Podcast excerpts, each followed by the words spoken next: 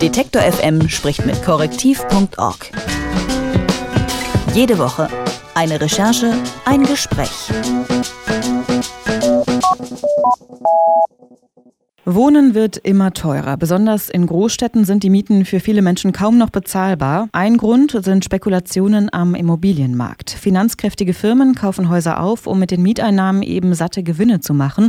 Und oft ist dabei nicht klar, wer die wirklichen Besitzer eigentlich sind. Das Recherchenetzwerk korrektiv.org will nun für Hamburg herausfinden, wem die Häuser dort eigentlich gehören.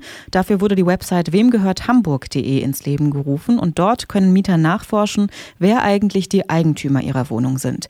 Mit Jonathan Sachse von korrektiv.org spreche ich jetzt über das Projekt und den Stand der Recherchen. Hallo Jonathan. Hallo. Wem gehört Hamburg.de will Transparenz in den Hamburger Immobilienmarkt bringen. Wie genau soll das funktionieren? Also wir fragen auf der Webseite wem gehört Hamburg.de Mieter, ob sie uns ihren Eigentümer mitteilen. Das ist bisher nämlich in den meisten Fällen nicht bekannt, wem das Eigentum, wem die Wohnungen Hamburg gehören weil es kein öffentliches und zentrales Immobilienregister gibt. Und wir wollen mit dieser Bürgerrecherche mehr Transparenz auf den Wohnungsmarkt bringen. Was die Personen dann machen müssen, ist, sie tragen den Namen ihres Eigentümers ein und belegen das mit einem Dokument, zum Beispiel einem Mietvertrag, wo der Eigentümer genannt wird. Dann können wir das von hier aus verifizieren und so entsteht jetzt gerade nach und nach eine Datenbank, wo dann zum ersten Mal die Eigentümer in Hamburg gesammelt werden. Und wie viele Anfragen gab es schon oder was waren vielleicht auch die Beweggründe der Menschen, sich bei euch zu melden? Also wir haben jetzt bald 1000 Häuser ungefähr in unserer Datenbank. Wenn man das jetzt hochrechnet, ist das dann noch deutlich mehr Wohnungen, wo wir jetzt wissen, wer die Eigentümer sind. Die Beweggründe sind ganz unterschiedlich. Wir fragen die Leute ja auch immer noch, ob sie Lust haben, ihre persönliche Geschichte zu der Wohnung zu teilen. Da gibt es auch Leute, die sagen, ich habe total gute Erlebnisse mit meinem Eigentümer gemacht, das möchte ich ja trotzdem mitteilen. Es gibt aber auch wirklich viele Leute, die sich melden mit persönlichen Mietergeschichten von Eigentümern, die womöglich fragwürdig handeln. Nur zu wissen, wem das Haus gehört, in dem man wohnt, ist vielleicht ja ganz interessant, aber was soll mit den Daten passieren? Genau, für uns als Journalisten sind die Daten Ansatzpunkt für weitere Recherchen. Also ich nenne mal ein Beispiel und wurde jetzt schon von verschiedenen Mietern ein Eigentümer genannt, der sehr fragwürdig zu handeln scheint. Also jemand, der die Miete in Bar eintreibt, tatsächlich sogar mit einer Pistole im Gürtel und einem Kampfhund durch die Wohnung laufen soll und dann so nach und nach sich die Miete holt. Das sind ja sehr fragwürdige Methoden und wir recherchieren natürlich bei solchen Sachen jetzt nach. Das sind für uns Anhaltspunkte und versuchen dann auch zu sehen, wie groß das Problem ist. Betrifft das jetzt nur eine einzelne Wohnung, ein Haus? Hat die Person wohl wirklich noch mehr Eigentum? Und das versuchen wir herauszufinden. Dann gibt es noch einen zweiten Recherchestrang, wo wir insgesamt einfach ein besseres Gefühl dafür bekommen wollen, welche Investoren, welche Eigentümer beeinflussen den Wohnungsmarkt in Hamburg maßgeblich, also haben besonders viel Eigentum das werden wir nicht statistisch repräsentativ alles hochrechnen können, aber durch die ganzen Einträge kriegen wir da, glaube ich, ein besseres Gefühl, als bisher bekannt ist. Die eine Seite ist tatsächlich ja, Firmen kaufen in Ballungszentren Häuser auf und erhöhen dann die Mietpreise, das ist bekannt. Es gibt aber ja auch andere Käufer, sogenannte Miethäuser-Syndikate zum Beispiel. Was steckt denn hinter diesem Konzept? Miethäuser-Syndikate sind noch ein relativ neuer Weg.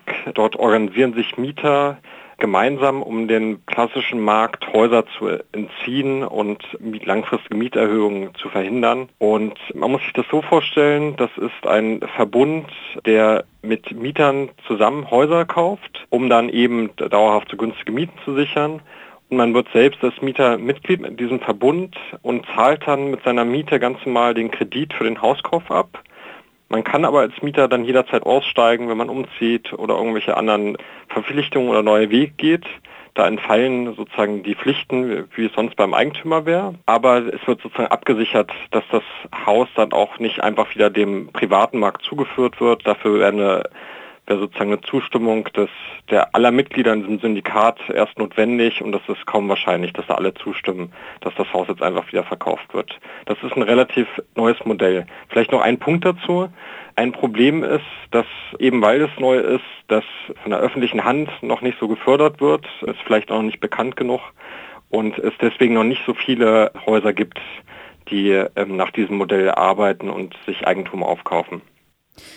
Bürger äh, sollen jetzt also über die Eigentümer ihrer Wohnungen recherchieren können und Menschen äh, schließen sich zu Käufersyndikaten zusammen.